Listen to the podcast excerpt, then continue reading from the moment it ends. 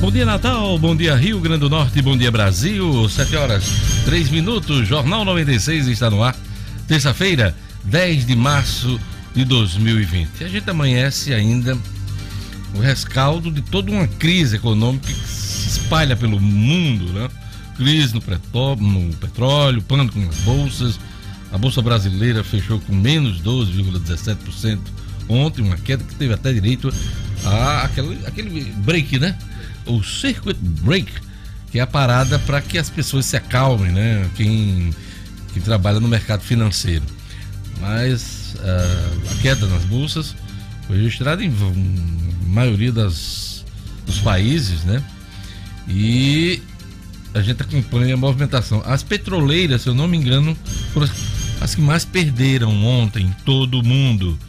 Sobrou também para empresas aéreas, bancos também, né?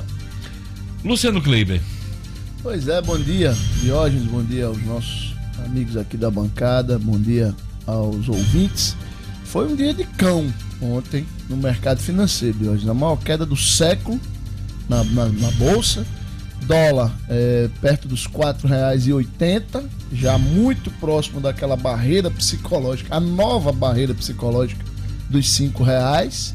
É, e o mercado em pânico total exatamente puxado por essas, essas empresas às quais você se referiu aí. Só a Petrobras perdeu 91 bilhões de reais de valor de mercado ontem. Queda de né? ações né? na, na, na, ordem de 28,30%. Né? Exatamente. Né? Só a Petrobras teve essa perda.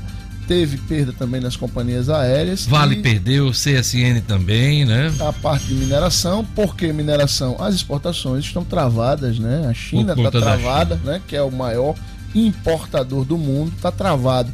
E também, obviamente, essa crise que ninguém sabe aonde vai parar do petróleo. Daqui a pouquinho a gente detalha mais isso. Pois é, então estamos acompanhando. Olha, olha as notícias hoje sobre, sobre o coronavírus. Itália decretou quarentena em todo o território nacional. Não foi como na China, não, que decretou quarentena em grandes cidades, diga-se de passagem, mas não foi em todo o país. A Itália, que é um país também enorme ali na Europa, mas atingida aí pela questão do coronavírus, decretou quarentena em todo o território. E a OMS já admite, já fala agora, em risco real de pandemia. Pandemia é quando a epidemia que surge no local passa a se espalhar pelo mundo e passa a ocorrer transmissões em outros continentes, como é o caso uh, do coronavírus, que há registros. Começou na Ásia, né?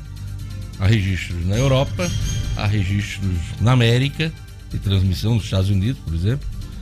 Então, a OMS, que não queria aumentar o pânico, mas não tem como, já admite aí a, a, o risco real de pandemia. A notícia boa desses últimos dias, não sei se vocês acompanharam, é que o centro dessa crise, é, o BEI, né, passou a ter menos casos, a curva começou a ser descendente lá dos casos, dos novos casos de coronavírus. Bom dia, Gerlando Lima, bom dia, Marcos Alexandre, Edmo Snedino, Lugo Dias. Bom dia a todos. Bom dia a todos. Bom dia, bom dia, bom dia a todos.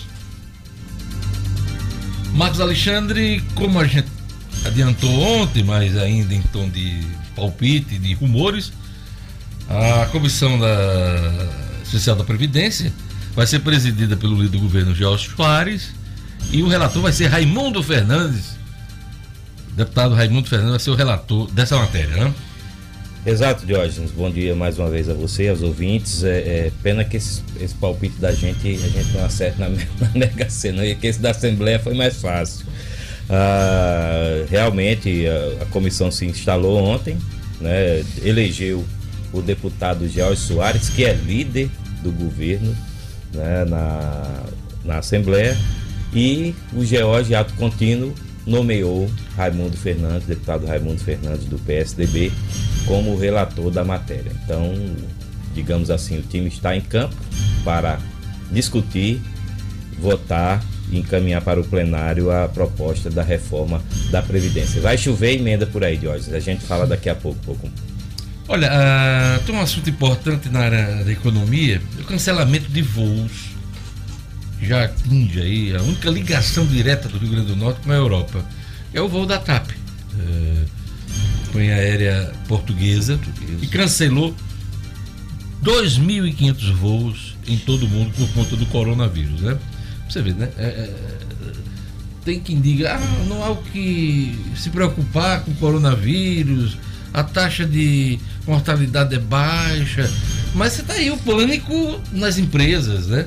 2.500 voos cancelados até maio, Luciano Gleiber. Pois é, Diogenes. É, tecnicamente, o que a gente tem, escutado muito é o seguinte: do ponto de vista de saúde, realmente o coronavírus ainda não parece ser, graças a Deus, uma grande ameaça ao Brasil. Né? Afinal, são 30 casos confirmados, uma população de mais de 200 milhões. Porém, os efeitos no mercado, na economia, já são sentidos fortemente aqui no Brasil. É Ontem, é comparável à crise de 2008, aquela crise das especulações imobiliárias no mercado financeiro, que deixou o, o, mundo em quatro naquela pois, ocasião. Pois né? é, e desencadeou uma crise muito grande, talvez a maior crise da primeira década, talvez não, a maior crise da primeira década desse século.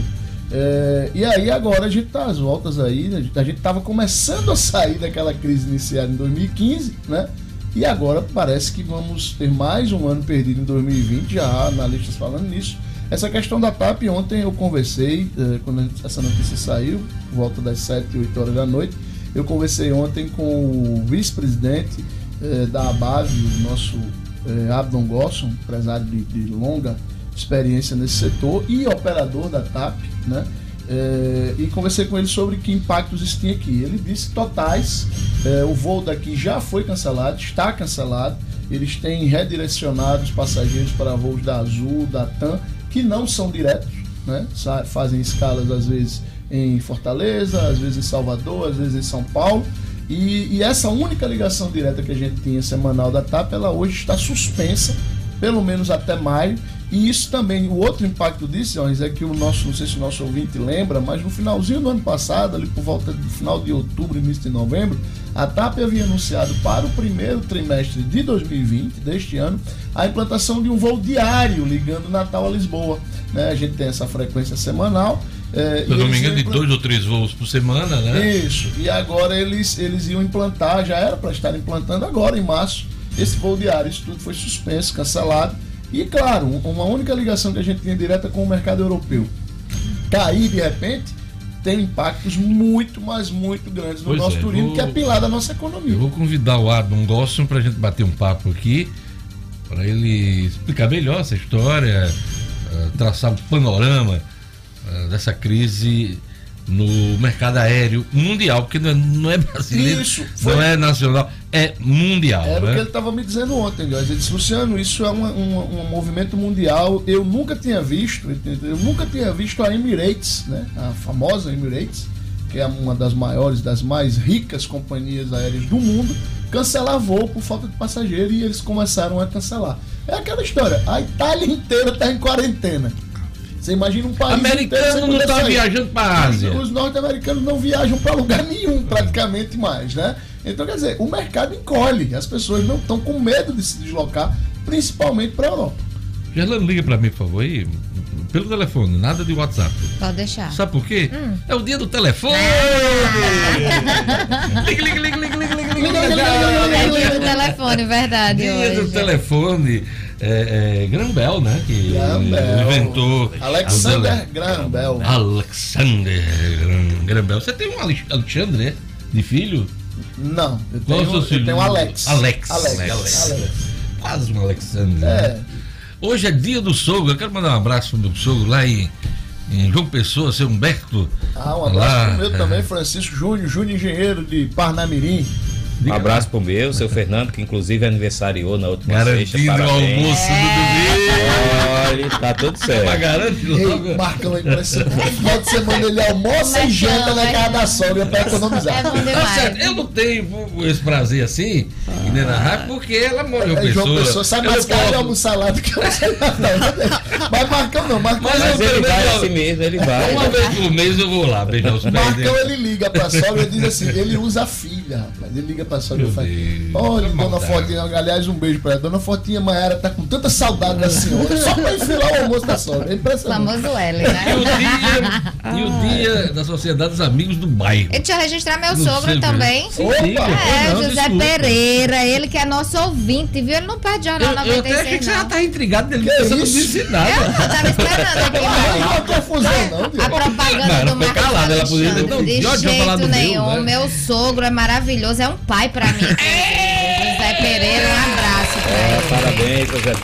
Eita. Eu sou sogro, mas não tenho sogro, não, que o meu já foi, né? Você já é Você sogro. teve. Será É que sogro, suas né? noras gostam de Será? você? Será? Eu acho que gosta um pouquinho. Um pouquinho. Um pouquinho. Um pouquinho. Fica logo muito.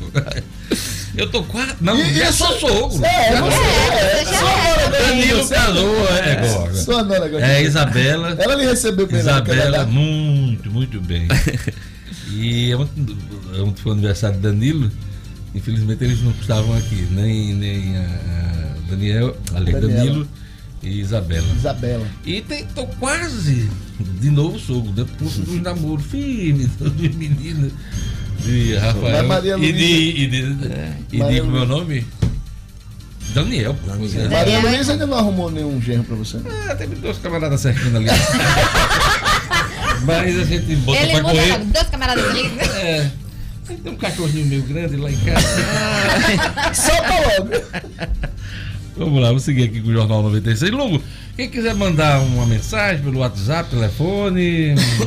Qual o contato? Bom dia. Contato, bom dia mais uma vez a você, Diógenes, aos colegas de bancadas, aos ouvintes do Jornal 96. 4005 96 96. Hoje é o dia do telefone. 4005 9696. WhatsApp 99210 9696. 99 210 9696. Um abraço para Sueli Teixeira, Rafael Farias, Luiz Gonzaga, Lopes Júnior, Arthur Vilar, turma bacana que sempre acompanha o Jornal 96 e já está na escuta acompanhando o jornal aqui pelo Facebook. Eu queria mandar um abraço também para o deputado Gustavo Carvalho, foi nosso entrevistado ontem aqui, está fazendo aniversário hoje. Um abraço para o radialista Silvio Silvio Henrique. Silvio Henrique, essa figura muito bacana, simpática. Ele é da 96, está fazendo aniversário hoje. Querido A amigo. voz sorriso do rádio. voz A voz sorriso do- sorriso do rádio. Grande É. Silvinho, sambista, valeu. E um abraço pro Fernando Ivo, o nosso querido Brigitinho, El Priquitinho. que também faz aniversário hoje. Você sabe por que ele tem esse apelido Não, eu tenho essa curiosidade, inclusive. Segundo ele, a versão oficial, é que ele tinha um vizinho um, de mais idade, tá? Quando ele aparecia na- no comércio do cara, aí ele chamava, porque ele era pequenininho, aí o cara dizia assim, você parece um Brigitinho. Pequenininho, ligeirinho, aí. Grande Ivo Brigitinho, aquele abraço, tudo de bom pra você. Edmo Sinadino, a gente começou muito, enrolou muito. O que, é que você tá trazendo pra gente hoje? Hoje tem Libertadores, hoje. Hoje tem Santos e Palmeiras em campo na Libertadores. O Santos enfrenta o Delfim, 14 colocado do Delfim não é campeonato. aquele da economia. Não, né? é não, é não. Esse é o time equatoriano, 14 É, colocado. Tá muito mal. E o Palmeiras vai enfrentar o Guarani do Paraguai. Aquele time que tirou o Corinthians da Libertadores, né? Podia que é ter o sido quarto Palmeiras e Corinthians. hoje. É, Era poder ter sido, podia ser Corinthians e Palmeiras hoje. Então esse jogo, os dois representantes hoje, mas a- essa semana toda todos entram em campo. Entra em campo Flamengo, entra em campo Internacional. Tem o clássico Grenal. É, e o tal, do, o tal de. São Paulo precisa São reagir, Paulo né? precisa vencer o LDU. Vai, vai jogar fora ou aqui em É casa? aqui em casa, é em casa de hoje. Aqui no Brasil, É, né? aqui no Brasil. São Paulo joga né, amanhã contra o LDU às 21 horas e 30 minutos, no Morumba. O Palácio do Planalto cancelou ontem a nomeação de Maria do Carmo Branco Carvalho para a Secretaria de Diversidade Cultural, feita pela secretária especial Regina Duarte, a ex-viúva porcina. Em eh, entrevista à Globo, no final de semana, ela disse que tem facção do governo já atrapalhando o governo dela. O general Luiz Eduardo Ramos, da Secretaria de Governo, é, deu uma dura nela pelo Twitter, né? Disse que ela não podia dar esse tipo de declaração e falar que tem grupo dentro do governo trabalhando ilegalmente sem apontar os nomes e que ela deveria. É, no- o presidente Bolsonaro não tem que se moldar Ah, é. aos auxiliares, do, É, do modo é. geral, ministros e secretários. E sim, os secretários e ministros têm que se moldar ao que pensa, ao pensamento do presidente da República. Regina Duarte não vai durar muito tempo, É, não. a- viu? a Eu Maria- acho que ela A Maria do Carmo Brant, que foi nomeada e nem chegou a tomar posse, foi a primeira viúva porcina, que foi sem nunca ter sido, né? Do- Sim. da gestão, Da de, gestão de- dela, né? de Regina Duarte. Ela levou um pito, Diógenes, até do subordinado, né? O presidente da Fundação Palmares, É. é, Sérgio Camargo. Sérgio engano. Foi um cara que Não, ela citou, isso. né? Também passou Que um ela quer tirar, né? Que ela E- quer tirar. E a coisa deve ficar pior pra ela, porque hoje tá, tem uma notícia aí de Anselmo Góes, do colunista Anselmo Góes, dizendo que ela já passou os filhos de Bolsonaro no nas redes sociais. No, no número de seguidores. Só não passou um, só não passou o Eduardo. não memória. Então ela tá Ela já está pisando se aproximando de, de, de Moro, de Sérgio Moro. Então, 2,25 milhões de seguidores. como as redes sociais são caras aí pros filhos de Bolsonaro, então ela E tá- eles tá usam essa métrica, é terreno perigoso. impressionante, né? Eles, eles fazem questão de destacar essa métrica. Moro, Moro não foi demitido naquela situação de cortar a segurança eh, do Ministério da Justiça. E o Bolsonaro ia fazer isso, né? Para esvaziá-lo mais ainda. Isso. Só não foi exatamente por. Primeiro, ele, ele fez logo um movimento, foi pro Twitter. É. Aliás, foi pro Instagram. Ele já, ele já estava no Twitter. Não, foi pro é, Instagram. exato. Foi pro Ele Instagram. abriu o Instagram dele, isso. E aí passou a noticiar as ações do Ministério, não sei, esse movimento aí. E logo, né? A audiência deles subiu. No Twitter é enorme, né? E aí, por conta disso, o, não só não houve o corte né, no Ministério, como ele permaneceu no governo. Moro hoje não tem mais seguidores do que o Eduardo, né? É, mas ele tem mais interações, mais engajamentos. É, Do, do- do trio, ele é o que tem mais engajamentos. Pois é. É isso aí. Vamos seguindo aqui com o Jornal 96. Hoje é dia 10 de março de 2020. Vamos a mais destaques da edição de hoje. Crise no petróleo, aumento do coronavírus e pânico nas bolsas aumentam o temor de recessão global. Reforma da Previdência. Deputados estaduais têm cinco dias para apresentar emendas. Policiais militares estouram boca de fumo na região oeste da capital. Futebol, Palmeiras e Santos fazem jogos com mandantes na segunda rodada da Libertadores. América já está no Rio Grande do Norte para o duelo da Copa do Brasil. Do Sul, do, Sul, né? Rio, Rio Grande do Sul. América do Rio Grande do Norte já está no Rio Grande do Sul. Olha, nossa entrevista hoje é com o advogado Vladimir Capistrano, que já foi juiz eleitoral e é um dos especialistas hoje em fake news eh, em eleições. A gente vai eh, conversar com ele sobre os novos estudos, as novas medidas da Justiça Eleitoral e é um assunto do momento, né? Desde a última eleição, principalmente. Estamos acompanhando isso. Teremos eleição, eleição esse ano e a Justiça Eleitoral já está se movimentando para tentar minimizar os efeitos das fake news. Acho difícil porque essa é uma praga hoje que está em, em todas as áreas da sociedade. A gente está acompanhando essa, essa história do coronavírus, né? Como tem fake news sobre essa questão hoje em dia. Então daqui a pouquinho Vladimir Capistrano vai estar aqui com a gente no Jornal 96. Jornal 96. 7 horas e 21 minutos. Olha, antes de ler as manchetes dos jornais, a gente comentar aqui, eu queria lembrar vocês que na semana que vem teremos a segunda edição do nosso assunto é Reforma da Previdência. Vai ser no Hotel Escola Barreira Roxa, o evento é fechado ao público, mas você vai poder acompanhar pela, pelas redes sociais, pelo YouTube, pelo Facebook, também pelo site do portal No Minuto. E no outro dia teremos edições especiais, não só aqui, no Jornal 96, mas também na Band de Natal. Então, nosso assunto é reforma da Previdência. Os convidados da semana que vem são o secretário estadual de tributação, Carlos Eduardo Xavier. Teremos a sindicalista Janieire Souto, ela que é do SINSP, Sindicato da Administração Direta, e teremos o deputado estadual Gustavo, Gustavo Carvalho, que coordena o grupo de oposição que vai apresentar emendas à reforma da Previdência. Então, Gustavo Carvalho, Janieire Souto e Carlos Eduardo Xavier vão debater a reforma da Previdência Estadual, que está em discussão, em votação na Assembleia Legislativa, comigo na semana que vem. Eu espero contar com a audiência de vocês. Dia 17 de março, nosso assunto é reforma da Previdência, quatro da tarde. Vamos acompanhar. Vamos às manchetes dos jornais. Gerlane Lima, Vamos Tribuna lá. do Norte. Bolsa tem maior queda desde 1998. Pois é, o destaque aqui da tribuna. Queda na bolsa foi superior a 12%. Dólar se aproxima dos 4,80. Preço do petróleo despenca 24%. Conforme a gente destacou ontem, aqui no início da semana do Jornal 96. A tribuna destaca: deputados têm cinco dias para apresentar emendas à reforma da Previdência no Rio Grande do Norte. Vai ser assunto de Marcos Alexandre daqui a pouquinho. Também é destaque na tribuna: governo renova emergência em 132 municípios por causa da seca. Esse decreto é sempre renovado.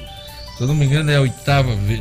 Não, é o 18 decreto seguido, renovado, tratando sobre esse assunto. Apesar das chuvas que ocorrem desde o ano passado, esse ano está chovendo bem, mesmo assim o governo manteve o decreto da seca.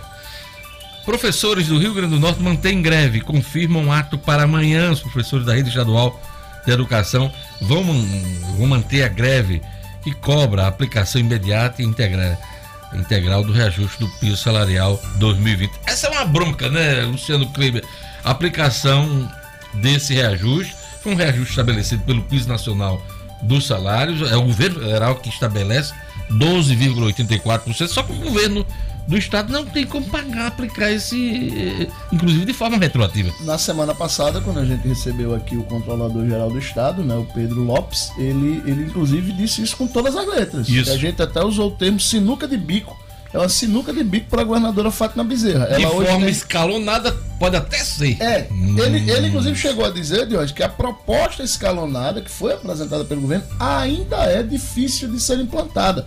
Trará grandes problemas porque o governo hoje tem, o, o estado do Rio Grande do Norte hoje tem 70,5% da sua receita corrente líquida comprometida com pagamento de pessoal. Só no executivo são 60,5%.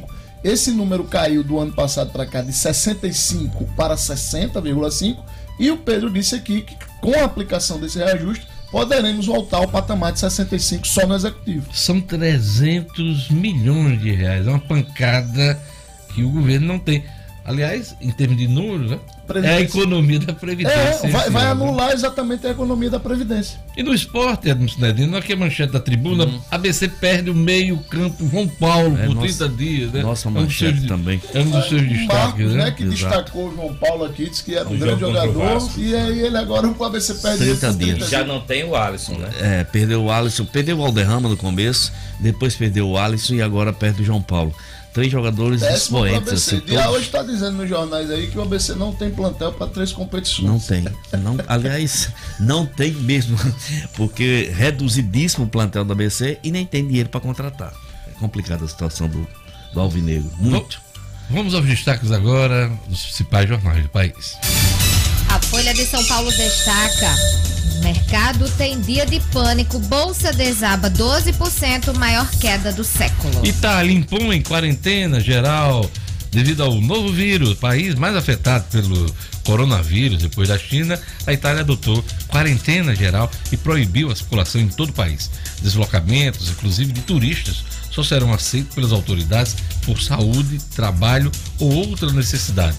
Outros países europeus também tomaram medidas mais duras contra a doença. Planalto anula nomeação feita por Regina Duarte. Primárias em seis estados opõem Joe Biden e Bernie Sanders hoje, né? O, o Bernie Sanders vai tentar é, melhorar a situação dele, mas tudo indica que o candidato democrata vai ser o ex-vice-presidente de Obama, Joe Biden. São destaques da Folha. O estado de São Paulo estampa: crise no petróleo e pânico nas bolsas aumentam o temor de recessão global. Destaque aqui da São Paulo também. Para Bolsonaro, se o Congresso recuar, ato perderá força. O presidente Jair Bolsonaro disse ontem que as manifestações de domingo podem perder força se o Congresso desistir de controlar 15 bilhões de reais do orçamento da União. O gesto se soma à ofensiva de bolsonarista para desfazer acordo feito pelo ministro da Secretaria do Governo, Luiz Eduardo Ramos, com os presidentes da Câmara e do Senado. Olha, olha que coisa impressionante. Bolsonaro e o governo dele fecham um acordo com os parlamentares, mesmo assim colocam uma situação de que, ah, se o Congresso desistir dos 15 bilhões, não vai ter ou vai esvaziar as manifestações do próximo domingo. E isso, coisa, Diógenes, é porque o Congresso é que fazia chantagem, né? Segundo o general Augusto Pois é. Heleno. Aí agora Bolsonaro disse que se o Congresso recuar, não vai ter uma. E tem uma É, matéria, acho que no. Estadão de hoje, não sei se é no Estadão ou na Folha, que já tem, o Congresso já está falando em 19. Em levar para 19 bilhões e não 15. Pois é. Outra pérola do presidente, o presidente fala em fraude na eleição de 2018. A eleição que ele ganhou, ele está dizendo foi fraudada. O presidente Jair Bolsonaro disse ontem, durante o evento dos Estados Unidos, que houve fraude nas eleições de 2018. Ele afirmou ter provas, não apresentou as provas, mas ele disse ter provas de que venceu o pleito no primeiro turno, mas não apresentou essas provas, né? Ele ontem estava empolgado, hein, Diógenes? Ontem também ele disse que o coronavírus está superdimensionado, que a economia vai muito bem. No dia dessa quebradeira geral, como é o nome do, do- da expressão? Circuit Breaker. Circuit break. No dia do Circuit Break, segundo o, o presidente E Jair ocorreu, Bolsonaro. inclusive, em Nova York. Tá? Não é. foi só na Bolsa de São Paulo, não. Nova York, ontem isso não acontecia em Nova York Também. já há mais de 10 anos. E ontem aconteceu um circuit Aqui break. parou em torno de, no- quando a queda estava em 9, 10%, lá 7 já os caras já, já deram já deram uma travada. É, é, infelizmente o nosso presidente parece que não, não esgota a sua fábrica de, de notícias bombas para minar o equilíbrio do país. Vamos agora aos destaques do Globo. Tá. Guerra do petróleo e coronavírus elevam risco de recessão mundial. Pois é, a gente já vem acompanhando. Paulo Guedes, reformas são a melhor resposta para a crise. Cadê as reformas, Paulo Guedes? Previdência foi de Temer. Cadê a tributária, a proposta?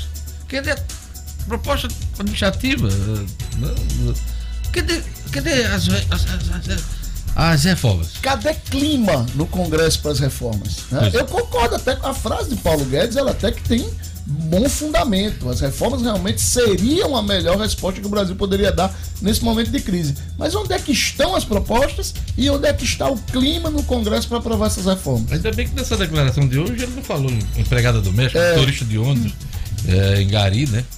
Costuma fazer referências.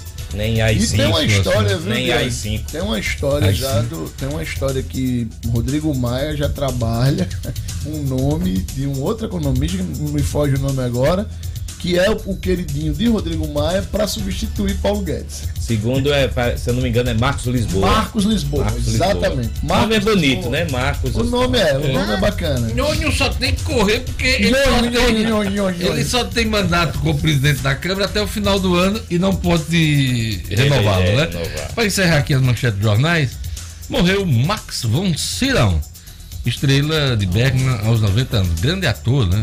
E também do Grande filme, Exorcista, né? fazia o padre. O padre do Exorcista. Recentemente, para a turma mais nova, trabalhou em Star Wars, trabalhou também em Game of É, Thrones, né? em Game of Thrones. É, grande Max von Sydow. É isso aí, jornais nacionais.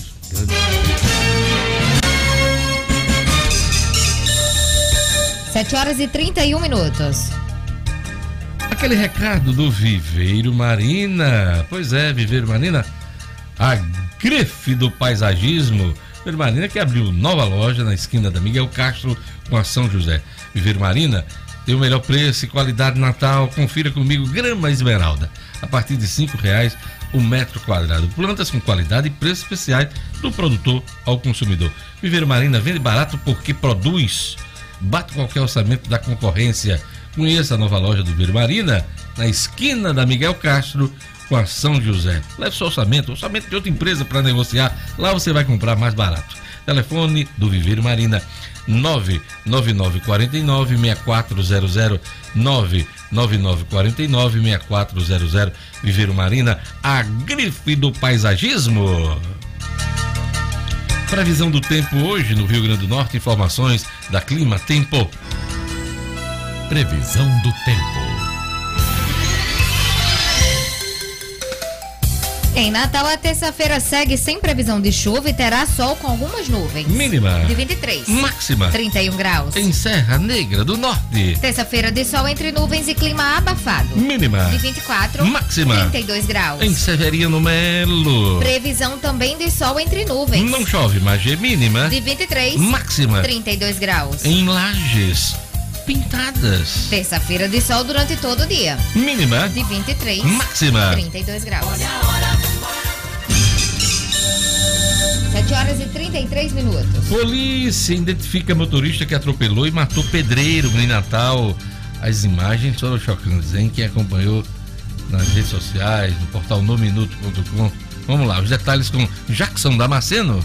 Polícia, com Jackson Damasceno, o da massa. Oferecimento, Clínica Odontológica Oral Essence, profissionais capacitados e qualidade extrema. Conheça o Odonto Home Care, o dentista na sua casa. Para pessoas com dificuldade de locomoção, crianças especiais, pacientes acamados ou para você sem tempo de ir ao consultório. Nós acreditamos sim que você merece o melhor. Oral Essence, telefone WhatsApp 999294699. Jackson, eu vi as imagens no portal No Minuto, mais de forte, né, da pessoa atropelada. Era um homem de 53 anos, a vítima, né? Exatamente, Diógenes. São eh, imagens absolutamente chocantes de um ato absolutamente covarde, né, desnecessário, motivado eh, de, crime fútil, né? Briga de trânsito, né? Briga de trânsito, né? briga de trânsito. E ontem eu conversei com o delegado do caso, o delegado Hernani Leite, eh, na tarde de ontem, e em primeira mão ele revelou que, segundo as investigações, não foi outro motivo não, porque pela violência empregada, poderia se pensar que os homens já tinham uma rixa, ou foi uma coisa antiga, ou foi uma coisa premeditada. Não, Diógenes, foi uma coisa banal. E se você viu o acidente, você chegou a ver a moto raspou na- nos fundos do, do- Foi uma coisa tão ridícula. O motociclista sequer chegou a cair da moto, foi uma- um raspão. É, a cena que eu vi foi a do atropelamento. Tem a cena eh, do Tem- tem a choque cena da da colisão. colisão. Hum. Uma Eles- discussão- eles- e- e- e- a moto vai atrás e aí o, o- cara do, do Clio branco vai, vai dar uma entrada direita, a moto dá também, ele raspa assim, dos fundos para a lateral do carro. Aí eles param, a- o, o corte da câmera, o enquadramento não dá para ver, mas imagina-se que eles estão ali conversando ou discutindo de forma áspera, o senhor pega a motocicleta e sai em disparada. No momento estamos mostrando o choque, né? Pronto, Do tá- tá- carro, estamos a exibindo aí. ó lá, lá vem a moto, o carro atrás, é atropelamento. Aí a, a pancada fortíssima e que vitimou o, um motoqueiro, né? O rapaz, o pedreiro, chegou a ser socorrido com vida. Há um outro vídeo que a gente nem quis exibir ontem na Band de respeito aos telespectadores, onde ele aparece ferido, esperando socorro, com- destroçado. E, e- e chegou a morrer logo depois no Valfredo Gurgel. Ontem, em entrevista exclusiva à, à- à Band, o delegado Hernani Leite revelou que a polícia já sabe quem é o condutor. Tem a placa do veículo, não basta só a placa, né? Mas a partir da placa se investiga quem estaria dirigindo, se esse carro é vendido, se esse carro é alugado. Com base em tudo que a polícia já tem, já sabe quem atropelou ou o nome do suspeito eh, que atropelou o rapaz. Ele não quis revelar para não atrapalhar as investigações, mas disse que, ainda assim que a polícia tenha o nome, a população pode ajudar na revelação de mais detalhes através do 181 e ainda eh, eh, eh, com a própria localização do suspeito. Indicou também, caso o suspeito tenha acesso a essas informações da polícia, que se entregue, porque a polícia vai chegar nele e vai chegar logo. Pois é, hoje com essas câmeras espalhadas pela cidade, né? É, é- é muito pouco provável que a pessoa não seja identificada, né? É, Né, muito- hoje não dá pra escapar, não. Agora, esse, esse caso aí. Uma estupidez. É, e assim, Uhum. e mostra, né? Eu, eu vi vários comentários antes da pessoa, eu preciso registrar isso aqui.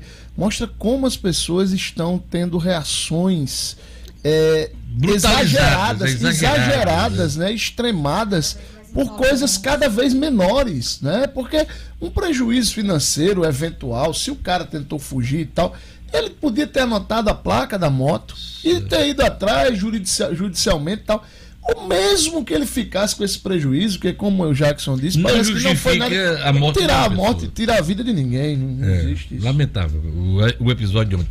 Jackson, Polícia, aliás, do final de semana, né? Isso ocorreu no final de semana, não foi, o Jackson? Isso ocorreu ao meio-dia do sábado, Diógenes. Ontem é que a polícia divulgou que já tem a identidade do, do atropelador.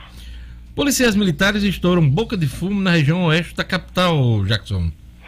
Pois é, Diógenes, aconteceu uma operação no início da noite de ontem. O pessoal da Força Tática do Nono Batalhão fez uma incursão no Beco da Cachorra, Rabo da Cachorra, perdão, localização em Cidade Nova. E aí pegou coisa pra caramba, rapaz. Foi mais de um quilo de, de, de- maconha, é, 300, quase 400 porções de crack, mais de quase 200 porções de skunk, é, cocaína, quase 130 porções, é, balança de precisão, faca utilizada no corte das drogas, ainda uma pistola de calibre 380 e munição, um revólver 38. Ah, todos os indícios, não só a própria a droga fracionada, como a própria balança, a localização, eh, todos os indícios de que ali funcionava a boca de fumo, foram presos três elementos, José Misa- Misael Filho, Anderson Luiz Gonçalves, Ítalo Arthur Silva dos Santos, todos levados para a central de flagrante lá mesmo na região, na cidade da Esperança, onde foram ouvidos pela ci- Polícia Civil e indiciados por tráfico de drogas, amigo. Obrigado, Jackson. Até amanhã. Daqui a pouquinho.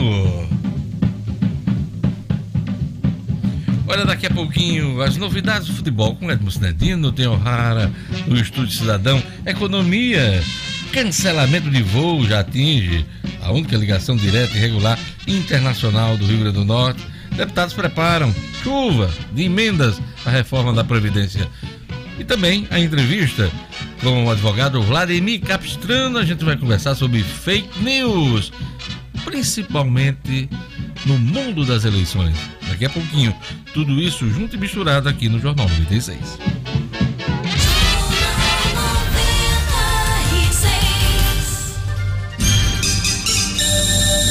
Estamos de volta, 7 horas e 41 minutos. João Paulo desfa desfalca o ABC por 30 dias. Cirurgia não está descartada, hein? Os assuntos de Edmo Cinedino. Esportes com Edmo Cinedino.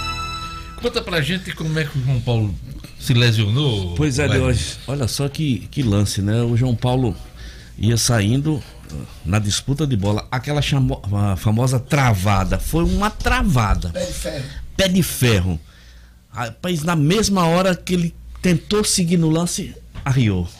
Arriou e já pediu atendimento e saiu de campo, foi substituído. João Paulo, que é um dos principais jogadores de articulação desse time do ABC, desse bem montado time do ABC e barato time do ABC, por incrível que possa parecer. Então, Diógenes, esse João Paulo ele vai passar por 30 dias de um tratamento chamado tratamento conservador. Aquele normal, né? Se nesses 30 dias eh, não houver uma melhora, uma cura, é, muito provavelmente o João Paulo vai ter que passar por cirurgia. O tal, é, o tal do, é. isso que eu ia explicar. O tal do tratamento conservador, né, principalmente na, na ortope- ortopedia, é você deixar que o organismo reaja, Isso. que você, né? Então, Mas elas ajudam. se precisar de cirurgia já é outra coisa, né? papapá, Reforço muscular, gelo, ultrassom, aquilo lá. é demorado, né? Demorado. Demora mais demorado. um pouco. E, e você sabe, né, de hoje, contusão de joelho é sempre muito preocupante, né?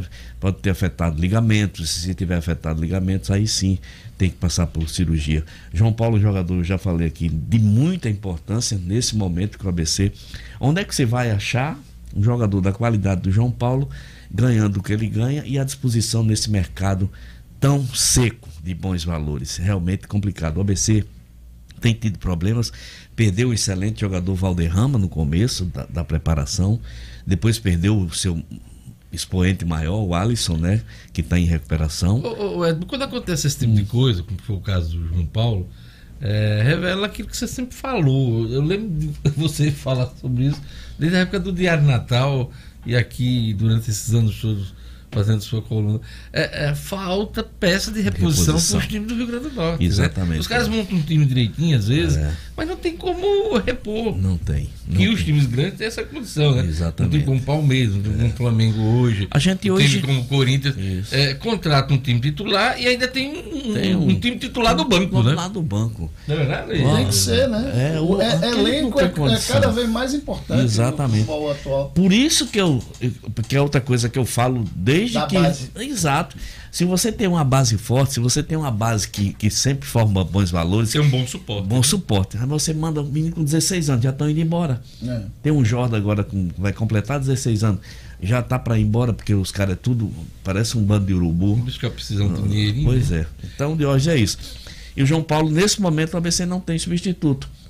Tem um remendo que já pode fazer ali jogando com dois volantes, botar um terceiro volante que saia mais pro jogo, com Berguinho e Ja- Jailson, pode ser que não sintam tanta falta de João Paulo, mas faz sim, porque é um jogador diferenciado, João Paulo.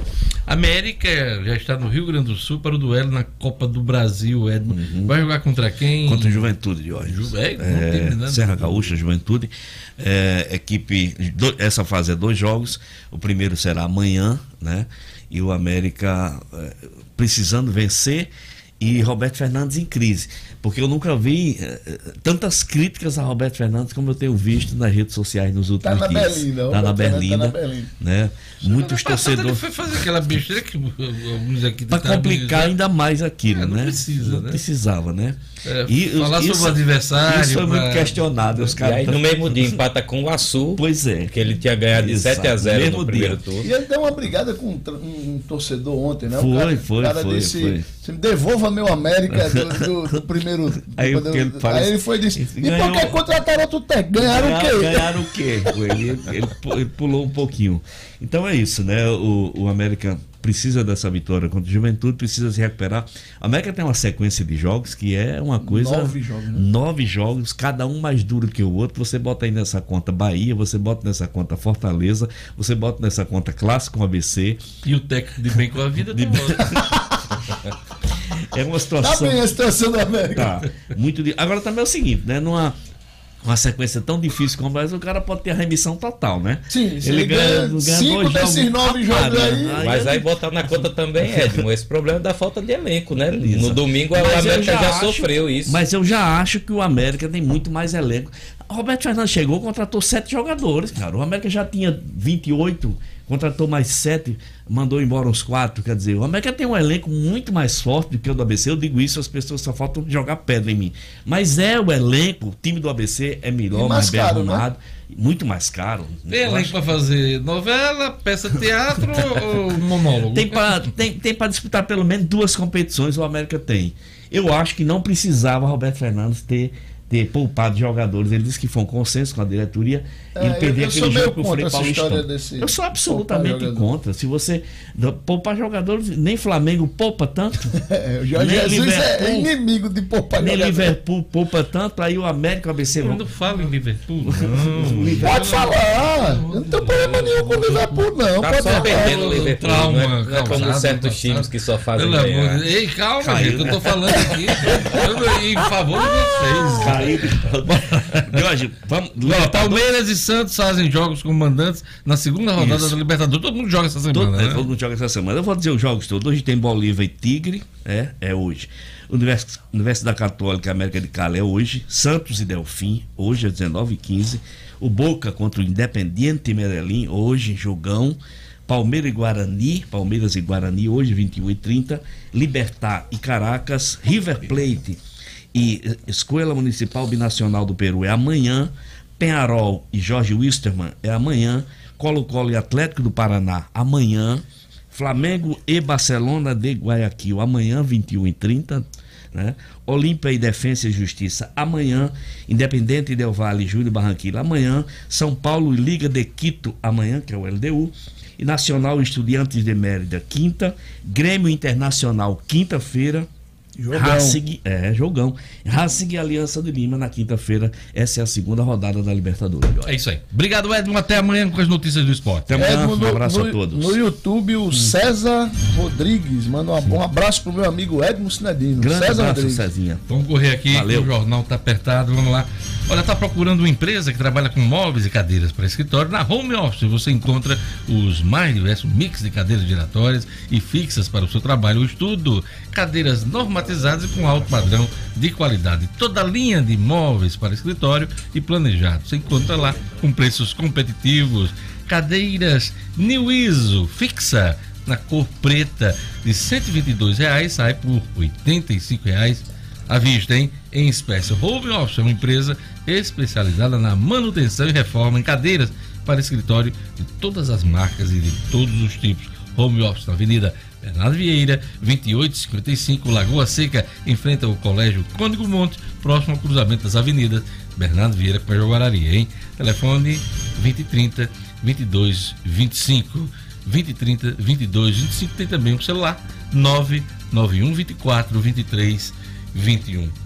Luciano Kleber, vamos voltar àquele assunto do cancelamento de voos que atinge a única ligação direta e regular internacional do Rio Grande do Norte. Pois é, a gente já disse isso aqui, a TAP realmente suspendeu esse voo e a expectativa é que só tenha uma normalização em maio, Diógenes. Eu queria também aprofundar um pouco mais essa questão do petróleo, porque ela tem impactos muito mais diretos aqui no Rio Grande do Norte do que o que a gente imagina.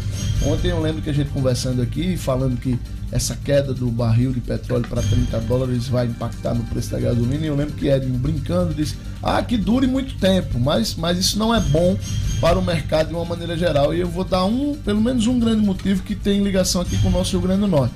Os nossos ouvintes, D, devem... D, D, D, D.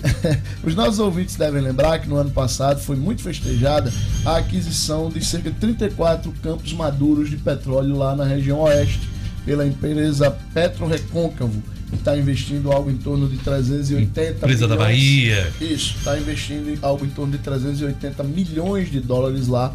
E a reativação da cadeia do petróleo lá na região oeste tem um impacto brutal na economia de todas aquelas cidades ali. Ora, com o petróleo a 30 dólares, eh, ontem a Arábia Saudita, que é a maior potência mundial de produção de petróleo, disse que sustenta é, se precisar, sustenta o barril de petróleo a 30 dólares por 10 anos. 10 anos, né? A Petrobras disse que sustenta por um ano. Né? Aí vocês imaginem. E, e Briga diz- de cachorro grande, porque tá brigando o maior produtor de petróleo com o segundo maior Isso. produtor do mundo, que é a Rússia, Rússia, né? Briga grande, briga É, grande. E aí, vejam só, com o petróleo a 30 dólares, vários países já têm prejuízo. O que é que isso quer dizer? Que o custo de produção desse barril, ele é maior do que 30 dólares. Então, para a maioria dos produtores, e a Petrobras está no limite disso aí, o custo hoje de produção de petróleo da Petrobras, do barril de petróleo, varia de 20 a 28 dólares. Então, a Petrobras está no limite disso aí. É, para alguns países, é preferível não produzir, porque se produzir está tendo prejuízo. Né? Ele, ele gasta 32 dólares, por exemplo, 33, para produzir e vende no mercado internacional por 30. É o caso desses, desses nossos poços maduros aqui. Então, enquanto esse cenário durar, a expectativa é que os investimentos lá na região oeste, nesses campos maduros, eles fiquem congelados. Que as empresas procurem ser mais conservadoras, evitando aquecer de uma maneira geral a nossa economia lá. Só, só para reforçar o que você está dizendo, nós temos aí três impactos importantes na economia do Rio Grande do Norte. Vou levar, lembrar para você. Fala do coronavírus, né? Primeiro, o melão para a China. Isso. Ele está suspenso, ou pelo menos adiado por algum tempo, até que essa situação melhor, porque vem a pera de lá. Nós já falamos aqui em voos da TAP, serão cancelado. cancelados, suspensos, não só aqui no Rio Grande do Norte, mas em outros locais, mas já afeta o turismo do Rio Grande do Norte. E em terceiro lugar, essa questão do petróleo e, dos campos maduros ali na região oeste. E tem uma outra questão, Diogenes. É, é, o preço do, do sal marinho também aqui tem impacto. sal também, Também cara. tem impacto por causa da questão do dólar. Né? E aí, no caso do Rio Grande do Norte, ainda tem um outro detalhe que vale a gente lembrar. No ano passado, Mais notícias mais um, infelizmente, no ano passado também, no final O arauto da má notícia. Ele voltou a encarnar Pois é. o arauto da má notícia. Foi muito comemorado uma opera, foi muito comemorada uma operação de antecipação de royalties pelo governo do estado, algo em torno de 180 milhões de reais, que inclusive ajudou o governo a colocar quase em dia os, os pagamentos dos servidores. E aí é, o banco da Ecoval pode sim é, querer rediscutir os valores, porque os royalties que foram antecipados eles tendem a des- despencar ainda mais. Chega, Luciano! Pelo amor de Deus! Só notícia ruim, Infelizmente, a gente tem que trazer essas informações. Outra notícia boa. Olha, no Cicobi, o maior sistema cooperativo do Brasil, a tarifa sobre o limite do cheque social vai continuar zerada, hein? Com a nova regra, as instituições financeiras podem cobrar 0,25% de tarifa sobre o limite do cheque social acima de 500 reais. Isso nas outras instituições, porque o Cicobi não vai aderir a essa regra. Ou seja, usando ou não cheque especial, sua tarifa continua zerada no Cicobi. Porque usar os serviços de forma justa faz parte dos valores do Cicobi. entre em contato com a agência do Cicobi, no edifício Portugal Center, em Natal, e fale com o gerente Denivaldo. Ele vai explicar as vantagens de ser mais um cooperado Cicobi. Ligue 32 34 2386 32 34 2386 Cicobi, maior sistema cooperativo do Brasil, hein? Olha, vamos aqui pro cotidiano chamar Gerlane Lima. Gerlane, deixa eu ver aqui se eu consigo a página que tá aqui. Prazo para a entrega da relação anual de informações sociais vai até 17 de abril. Gerlane Lima. Cotidiano com Gerlane Lima. Oferecimento Realize Gourmet. Neste mês de férias de verão, com super descontos nos combos de sanduíches e milkshakes. Chame a turma e vá se deliciar. Realize Gourmet. Sempre pensando em você. Promoção válida nas unidades Capim Macio e Petrópolis. Siga arroba realize.gourmet. Gerlane. Pois é, Diógenes, começou ontem, segunda-feira, dia 9, vai até o dia 17 de abril, o prazo para entrega da declaração da Relação Anual de Informações Sociais. É a famosa RAIS, Diógenes. E aí, neste ano, a novidade é que parte das empresas do setor privado já enviou as informações pelo sistema de escrituração digital, o e-social. E aí, ao longo do ano passado, elas enviaram essas informações e agora estarão desobrigadas de um novo envio. O prazo final da declaração é o dia 17 de abril. A partir deste ano, as empresas que já tinham a obrigação de enviar esses dados de remuneração dos trabalhadores relativo ao ano base completo de 2019 não precisarão usar o, o sistema específico da RAIS. E para as demais empresas, órgãos públicos e entidades internacionais, fica mantida a obrigação de envio dessa declaração, Diógenes. Só para quem não está entendendo o que é a RAIS, essa RAIS é a fonte de informação completa, tanto dos empregadores como dos trabalhadores aí formais do país, com dados como o número de empresas e em quais municípios estão localizados, além do ramo de atividade e também a quantidade de empregados. Ela informa quem são os trabalhadores brasileiros e que ocupações eles têm. Essa informação é importante, inclusive, hoje, porque se deixar de ser o trabalhador deixa de receber, por exemplo, abono salarial, além dos direitos trabalhistas. Você diz o que é a raiz, porque você estava falando, eu estava pensando aqui que eu tenho um amigo meu que quando bota um, um- um vídeo engraçado, um meme, aí ele, ele vai. Ai! Raiz! Relação Anual de Informações Sociais. Exatamente. Black Lambão, que é o diretor da rádio. Vixe, essa é- ele é- bota. Ai! Ige, Maria. Um abraço! É, rapaz. Como é que ele faz? Como é que ele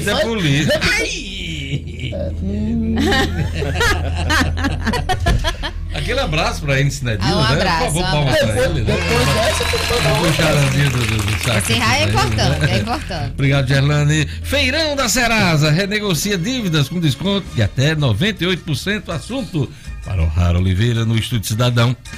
Estúdio Cidadão, com O'Hara Oliveira.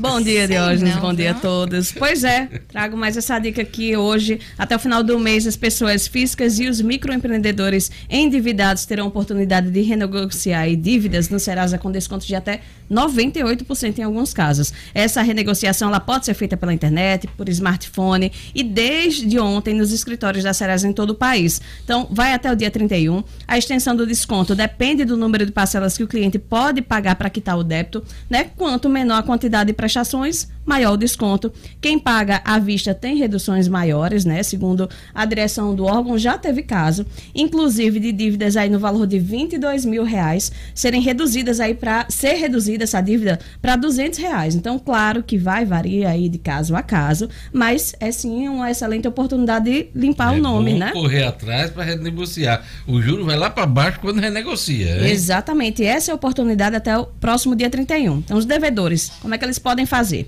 Podem pedir essa renegociação no site, né, pelo www.serasaconsumidor.com.br ou ainda no aplicativo Serasa Consumidor, aí disponível tanto para iOS quanto para Android. O detalhe importante é que não há distinção aí nas negociações pedidas pessoalmente ou pela internet, né? Às vezes pela internet, pelo aplicativo é até melhor, porque você evita filas aí, a ferramenta eletrônica às vezes é bem mais rápida e você consegue resolver seu problema.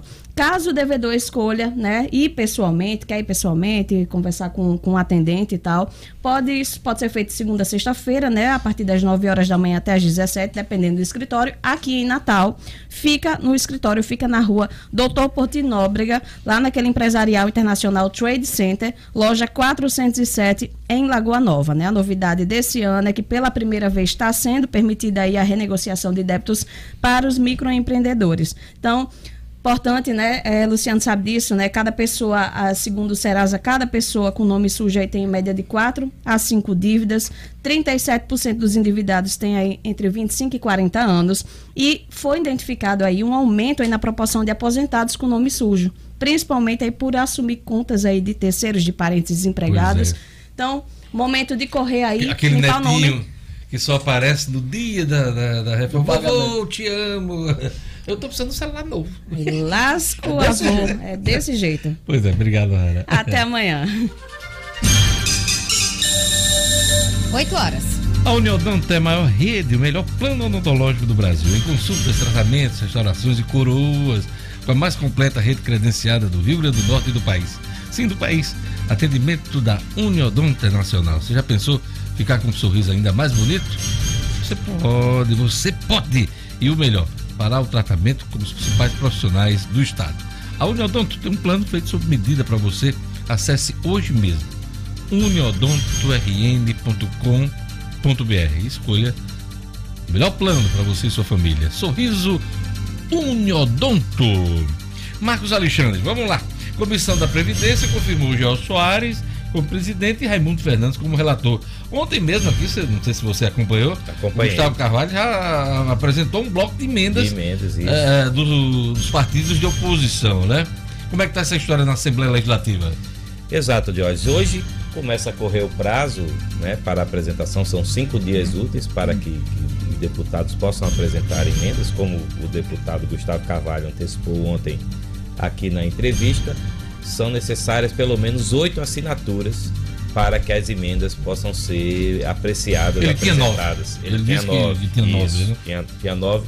Inclusive, eh, ele antecipou aquela a, a emenda das prefeituras, né, que a FEMUNE, a Federação dos Municípios do Rio Grande do Norte, se reuniu eh, semana passada com o presidente Ezequiel Ferreira e eh, o deputado Gustavo Carvalho e esse grupo né, encamparam essa, essa emenda das prefeituras, que dão, dão a- aos municípios a faculdade né, de, de se inserir ou não os municípios que têm regime próprio de previdência, né, entre eles Natal, Mossoró. São 67.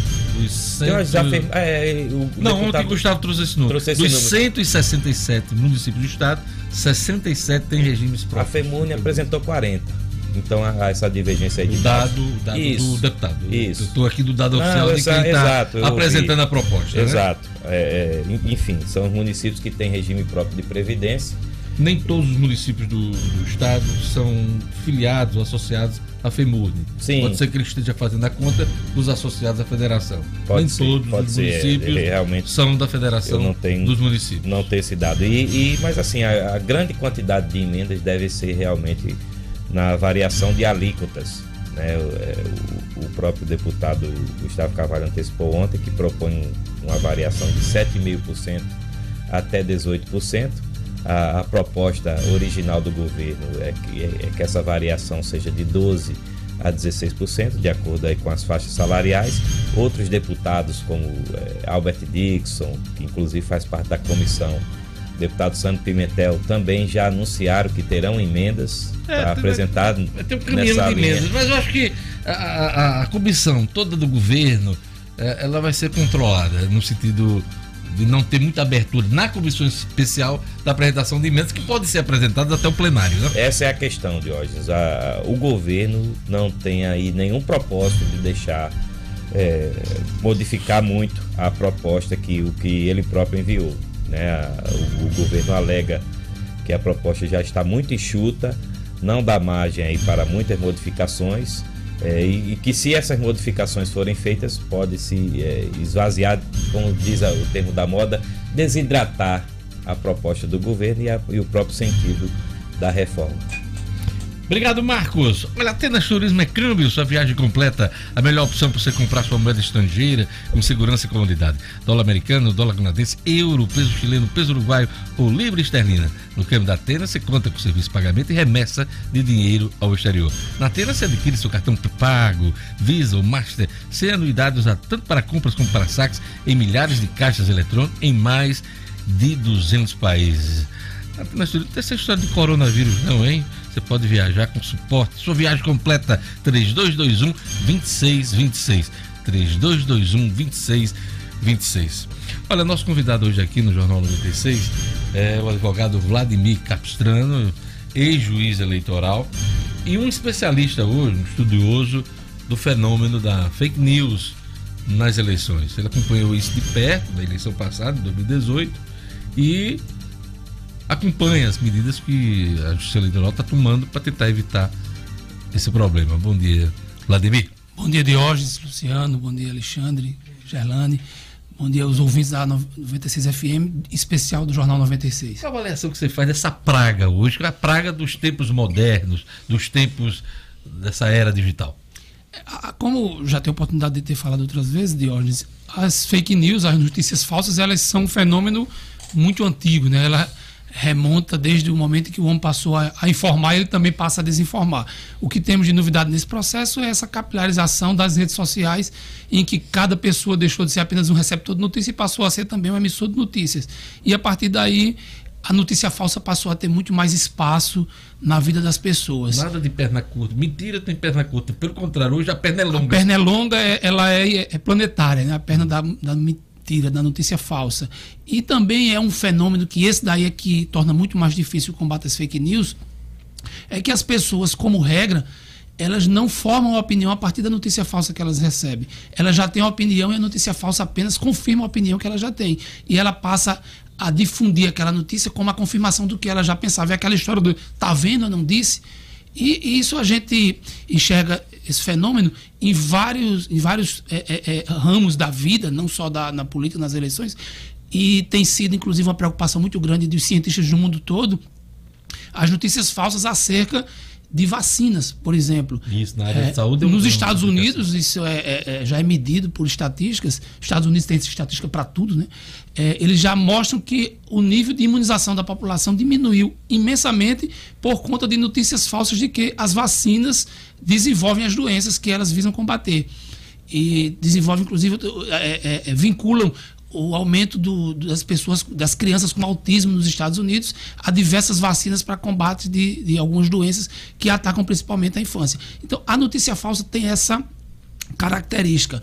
Ela dissemina muito facilmente, principalmente porque as pessoas já acreditavam naquela versão e aquela notícia falsa vem confirmar o sentimento que as pessoas já tinham, ainda que seja um sentimento falso, um sentimento não verdadeiro. Gerlane Lima. Bom dia. Desde as últimas eleições foi criado um, um comitê, um programa de enfrentamento à desinformação. Na sua opinião, é, te, conteve aí a, em relação às fake news? Teve efeito em relação a essas notícias falsas? Nas eleições de 2018, nós tivemos um, um, as fake news como um fenômeno realmente preocupante nas eleições. E aí em duas frentes diferentes. Primeiro, que as fake news foram utilizadas no combate entre os candidatos, na disputa entre os candidatos, de acusações mútuas de um candidato contra o outro, usando as ferramentas das fake news. O velho levantamento de falso. É, que antigamente nas eleições anteriores falava nos dossiês, naquelas coisas todas. Agora o dossiê é muito mais simples, é uma fake news. E, e, isso foi largamente utilizado de uma candidatura contra a outra. Inclusive, ainda há no TSE em tramitação uma ação de investigação judicial eleitoral que visa é, é, investigar a utilização pelo então candidato Jair Bolsonaro de disseminação de notícias falsas em massa contra a candidatura adversária. E, a, e houve também um outro. No caso, Fernando Haddad. Fernando Haddad. E houve também uma outra forma de utilização de fake news na, na campanha de 2018, e essa que, a meu ver, é até mais grave, que foi a, a utilização de notícias falsas contra o processo eleitoral em si. É, Aliás, o presidente da República ontem ele renovou, renovou, renovou o assunto, é, que foi o discurso dele durante a campanha, campanha. apesar dele ter ganhado. Né? Ter ganhado. Durante toda a campanha eleitoral de 2018, principalmente a candidatura de Jair Bolsonaro, teve sistematicamente a disseminação de notícias contra o processo eleitoral, tentando desacreditar o sistema eh, eletrônico de votação, tentando desacreditar a urna eletrônica como um, um equipamento que garantisse que o voto que o eleitor eh, eh, depositou na urna fosse o voto apurado. Isso foi sistemático e preocupou o TSE. A partir dessa preocupação, o TSE criou um comitê de contra-informação é, composto por órgãos internos que lidam com tecnologia, com gestão de eleições e também com comunicação social, para é, identificar essa disseminação de notícias falsas acerca do processo eleitoral, não acerca das candidaturas, acerca do processo eleitoral, e combater essa desinformação com notícia verdadeira. Então o TSE criou esse, esse mecanismo, esse comitê, e que ficava se monitorando, as, sobretudo as redes sociais, também a, a internet, mas sobretudo as redes sociais, e à medida em que encontravam notícias visando desacreditar o processo, eleitor, o, o, processo eleitoral, o sistema eletrônico de votação, como, por exemplo, que a urna eletrônica é, é, envia votos dados a um candidato para outro, imediatamente esse comitê gerava uma notícia verdadeira e tentava disseminar pelos mesmos canais em que foi divulgada a notícia falsa. Essa prática do TSE foi inclusive objeto de uma premiação pelo Conselho Nacional de Justiça, pelo Prêmio Inovare. O Prêmio Inovare é uma premiação do, do, Conselho Nacional de Justiça para boas práticas de gestão do Judiciário. Ela premia em diversas categorias e numa delas o Tribunal Superior Eleitoral, por esse programa de contra-informação visando combater a notícia falsa, foi premiado pelo CNJ. Marcos Alexandre. É, Vladimir, bom dia, primeiramente. É, o Tribunal, a Justiça Eleitoral, melhor dizendo, está estudando formas né, e implantando medidas para criminalizar a fake news. Para quem adotar, a gente já noticiou isso aqui, inclusive, no Jornal 96. Né, mas aí explica para o nosso ouvinte, né, muitos deles aí têm pretensão de ser candidatos, é, o que, que está valendo, o que, que pode acontecer com quem divulgar mentiras durante a eleição. É, foi, foi alterado o Código Eleitoral uma lei de 2019 e foi incluído um tipo penal novo, que é a denunciação caluniosa. A denunciação caluniosa é um tipo de crime que já existe no Código Penal comum, que é aquele crime de você atribu é, é, é, é denunciar alguém pela prática de um crime quando aquela denúncia é falsa. Só que no crime comum do Código Penal comum, essa denúncia tem que se dar pelos meios formais de denúncia, do tipo apresentar uma representação criminal, apresentar uma queixa-crime contra uma pessoa, sabendo que aquela acusação é falsa. Com a reforma de 2019, foi inserido um tipo específico que é a denunciação é, caluniosa com finalidade eleitoral, que ela também tem essa mesma, tem essa mesma particularidade de punir aquele que faz uma denunciação formal contra um outro outra pessoa a partir de notícia falsa, mas que também pune aquele que difunde por qualquer meio a notícia falsa. Ou seja, o crime de denunciação caluniosa com finalidade eleitoral, ele é mais amplo do que a denunciação caluniosa comum, porque a denunciação caluniosa comum ela exige uma denúncia formal. A denunciação caluniosa com fim eleitoral não, basta que haja a divulgação, a difusão de uma notícia que o difusor sabe ser falsa. E aí é que é o grande problema. Porque há notícias falsas que são escancaradamente falsas, todo mundo percebe. Mas há notícias falsas que pode ter algum fundo de verdade ou pode ser mascarada de algum modo como se fosse uma verdade. E aí tem que vai, vai ter que existir alguém, infelizmente vai ter que ser o juiz para dizer se a notícia é falsa ou se é verdadeira.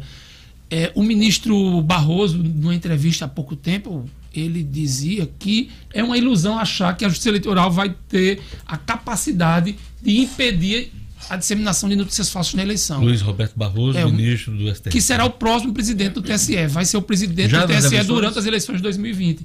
Ele dizia isso e isso é muito verdadeiro, porque a, a, a gente a perseguir essa punição severa para os difusores de notícia falsa, nós vamos estar, na verdade, quase implantando uma censura prévia das notícias. E isso é muito perigoso. A gente tem que saber balancear esse controle da notícia falsa com, com a, a, censura que às vezes as pessoas querem que seja praticada. Luciano Kliber. Vladimir, bom dia, né? É, olha só, você me trouxe aí uma informação que para mim ela, ela é meio alarmante para mim pessoalmente. Você falou aí da questão de que as pessoas muitas vezes disseminam a notícia falsa porque ela confirma uma convicção daquela pessoa. Mesmo sabendo, Mesmo sabendo que, é, mentira. que é falsa. Pois é, é isso que me alarma. Porque enquanto profissionais de comunicação, o que a gente sempre tem é, colocado para as pessoas, no nosso convívio pessoal e até nas nossas redes sociais, é o seguinte: cheque a informação. E até então, para mim, este era, vamos dizer assim, um meio um, um, mais ou menos seguro de começar esse combate às fake news. O Tudo antivírus bem? da mentira. O antivírus da mentira. Pois é, gostei da, da, da figura de linguagem de hoje. Então, veja só. Em que pese toda essa questão da punição judicial, enfim, eh, eh, que, que você tava, às quais você estava se referindo, mas na hora que se dissemina uma, uma fake news, ela causa um estrago que, na imensa maioria das vezes, é irreparável. É a galinha depenada em cima da, da torre, né? É, então- E as penas vão se embora e não dá pra ajudar. Ele hoje está ótimo de, de, de- de- de figuras de linguagem, né? Então veja só, é, o que, é que eu queria saber de você? Se as pessoas Desculpa, naturalmente. Não, eu estou lhe elogiando. Brincadeira, brincadeira. É, é, se as pessoas estão fazendo, segundo o que você me disse aí, essa disseminação por convicção própria, né? Porque elas querem confirmar alguma coisa. E tem um outro grupo de pessoas que o faz por maldade mesmo, por interesse direto. A gente chega num grupo, na minha ótica, muito grande de pessoas que vão disseminar essa fake news, mesmo sabendo que ela é fake news. A gente chega num quadro de, de, que- de dizer, afirmar que as fake news hoje são incontroláveis? Os estudos indicam isso. Se a gente for analisar a literatura que já se escreveu, sobretudo nos Estados Unidos, há pesquisadores de Harvard que têm escrito muito sobre esse tema, a gente infelizmente vai chegar a esse tipo de Isso é conclusão. alarmante É alarmante. Eu volto aqui para porque quando a gente fala o exemplo das eleições, ele fica meio é, é, é, é, Pois é, eu até queria Vamos, fugir um vamos pouco fugir, vamos, eleição, vamos né? lá para as vacinas dos Estados Unidos. Coisa. As pessoas partem de um pressuposto que já está na cabeça dela. A vacina faz mal. Aí pegam uma notícia com um estudo fajuto, com um estudo fajuto e confirmam aquela verdade delas. Posteriormente, todos os grandes centros de pesquisas norte-americanos passam a desenvolver pesquisas mostrando que aquela notícia é falsa, que não tem nenhum fundamento científico. E qual tem sido a resposta das pessoas? Isso é o interesse da indústria farmacêutica. É, é alarmante mesmo, É meio infelizmente. é O coronavírus é um exemplo agora. Não, eu acho talvez um grande Da exemplo. avalanche de fake news. Talvez um grande exemplo disso, não sei se estou sendo simplista, mas essa, essa questão do conceito do terraplanismo talvez se encaixe nisso. Né? Porque Também. Isso, é, isso é uma coisa cientificamente absurda sob qualquer ótica, mas que existe um grupo crescente de pessoas que não tem argumento nenhum que convença elas de que elas estão erradas. E elas continuam disseminando cada vez mais conceitos que embasam, entre aspas, essa sua teoria.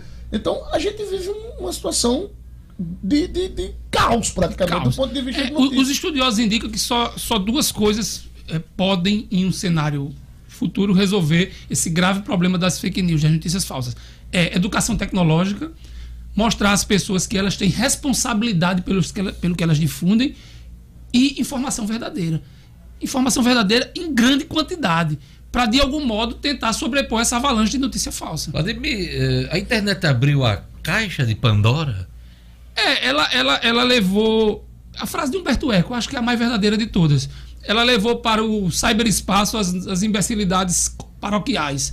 Infelizmente é E isso. neste, neste caso aí, Diógenes, é, veículos como rádio, que notadamente é o que melhor fez essa transição para as redes sociais, são fundamentais, né? Já que hoje as pessoas só se informam pelas redes sociais, na imensa maioria, é, é, o nosso papel, Diógenes, fica cada vez mais fundamental para que as pessoas usem o tempo que estão nas redes sociais, por exemplo, para ver é, programas que tenham fundo É. jornalístico. Apesar tenham- de sermos contestados de vez em quando, né? Porque as pessoas hoje em dia, principalmente em rede social, gostam de rotular. Isso. Você é, é branco, você é preto, você é amarelo, Todo você é mundo faz vermelho. parte de um grupo. Você faz parte. Às vezes, quando não é, ah, é enrustido.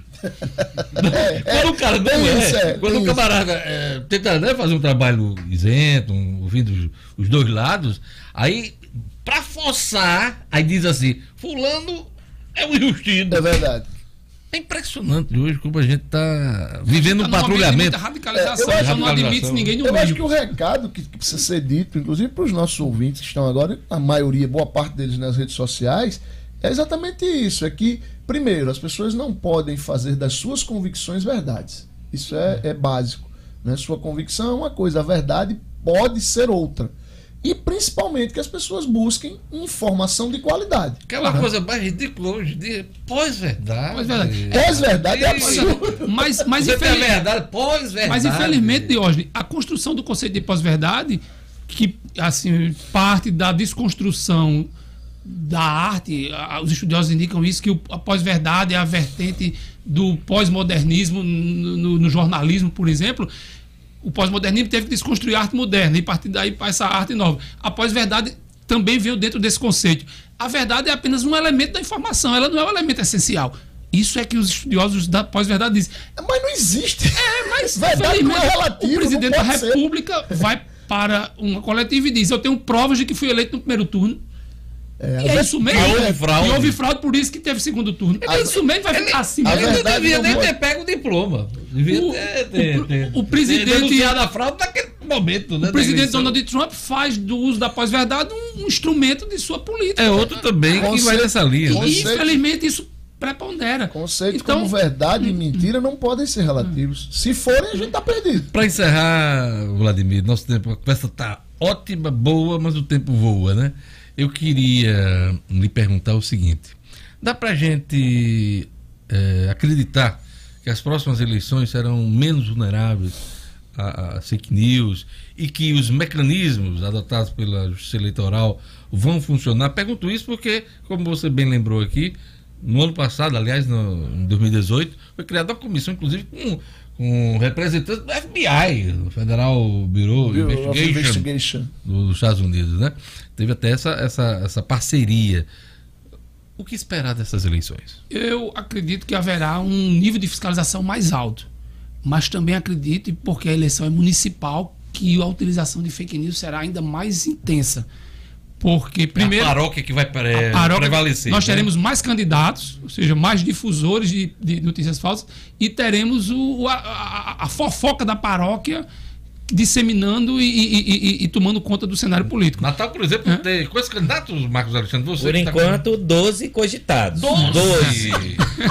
12, nem é 11, nem é 13. Doze. É muito candidato. Então, eu não, eu não acredito que nós teremos uma eleição limpa de fake news. Ao contrário, eu acho que em 2020 teremos um cenário de muita utilização de notícias falsas, de muita disseminação de desinformação na eleição.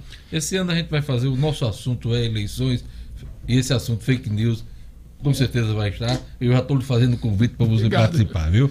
Amigo, obrigado por sua participação no nosso programa e vamos, vamos discutindo o assunto. Vamos acompanhando o Eu que assunto. ele- agradeço a oportunidade de conversar com vocês aqui, com os ouvintes da 96 FM. É isso aí. Obrigado, Gerlando. Obrigado, Marcos Alexandre, nosso querido Antônio Fagundes. Obrigado, Luciano Kleiber, Lugo Dias.